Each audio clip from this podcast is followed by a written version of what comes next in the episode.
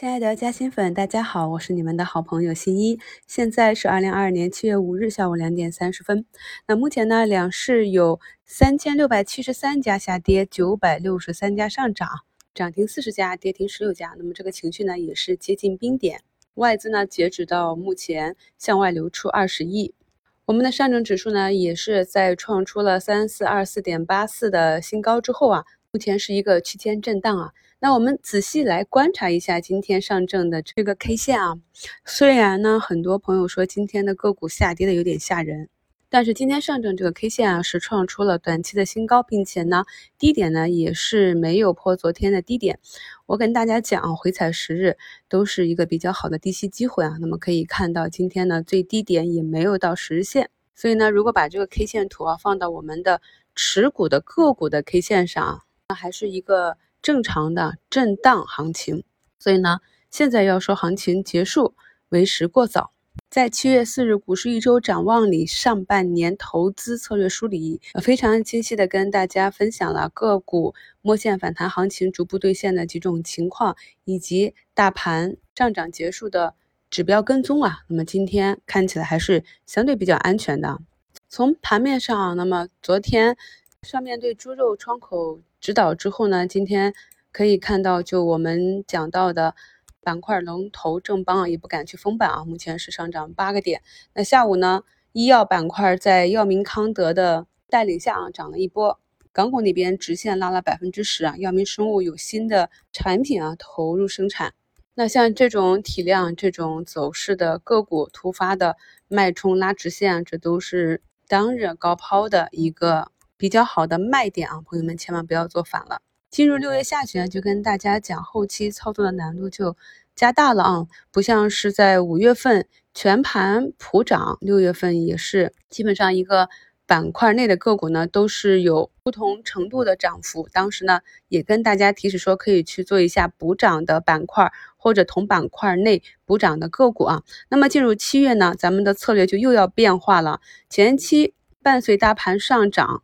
没有能够有比较好涨幅的个股呢，不一定会补涨了啊。那么市场就会进行一个分化。此时呢，真正有业绩的个股就会被资金追捧起来。比如说像天齐锂业这种啊，一路引吭高歌向北啊，业绩不错的联创股份啊，今天也是出现一个跳空缺口向上走出一个大阳线。而同板块内啊，可能其他的个股呢就跟不上了，就会产生一个分化。那么这一点呢，也请大家注意一下。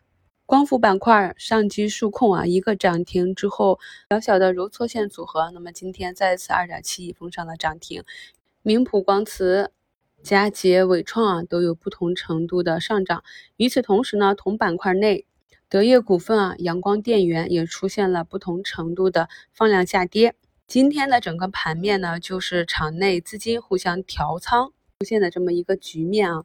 那么有的朋友就问，这个三四二四点八四是不是本次反弹的高点呢？啊，真的不知道。那如果明天大盘选择继续放量向下下杀的话呢，那大概率可能啊反弹就要告一段落了。但是啊，主力从下方两千八百多点一路走上来，到了三千四百点这个位置横盘震荡，如果呢这里不爆量啊去拉上阳线。不管是真突破还是假突破啊，我们从心理上来讲，因为大部分的散户还是跑得比主力要快的，所以呢，这里是不太好兑现的啊。所以最后不管是有一个诱多还是真的突破，我们呢还是可以根据趋势啊去期待一下的。那基于这个预判呢啊，我今天还是要继续的把昨天低吸的科技股啊早盘冲高的时候扔一扔啊，那么尾盘。回落到位啊，然后再择机低吸滚动持仓，降低持仓成本。我们在持股的时候呢，遇到大跌或者大涨，一定要去认真的梳理我们的持股逻辑啊。如果你做的是七月份的伴随着 CPI 指数上涨的这样一个消费复苏的行情，那么你的个股如果没有形成有效的破位的话，是可以按照技术点位继续操作的啊，那么当然也有一些短线选手呢，每次碰到了这种压力位呢，就选择直接空仓，等待市场选择方向。也正是由于了这种不同的操作风格，才使得我们的大盘以及个股每次啊运行到一个关键位置，就会出现这样的分歧矩阵。所以呢，如果想要减仓或者出局的，就是在昨天啊这样一个普涨的日子里，我也提示过大家了，不要涨的。太过兴奋啊，想好后期的计划。那么今天呢，在面临这样一个普跌呢，也不要过于恐慌。如果呢，你打定主意啊，就要在这里等到最后的话呢，就是高抛低吸。如果呢是在这种震荡的氛围中啊，开始挣不到钱，逐步的回吐利润或者亏钱了，那么则是应该利用每一根阳线去减仓出局的。这些呢都是咱们的基本操作原则。今天家装龙头东方雨虹啊跌停，翻了一下消息呢，可能是原来的业绩指导是持平。今天有更新说啊，中报业绩预期呢会下滑百分之二十，这种消息呢就会引发场内机构资金的出逃啊。我们到目前为止也没有看到公司的辟谣，所以像这种难去讲是否合适。去进行短期的抄底啊，最安全的还是在一波下跌之后出现底分型，股价止跌企稳之后再考虑。目前呢，上证已经慢慢的站回了三千四百点啊，让我们一起来观察接下来大盘将如何运行吧。千淘万漉虽辛苦，吹尽狂沙始到金。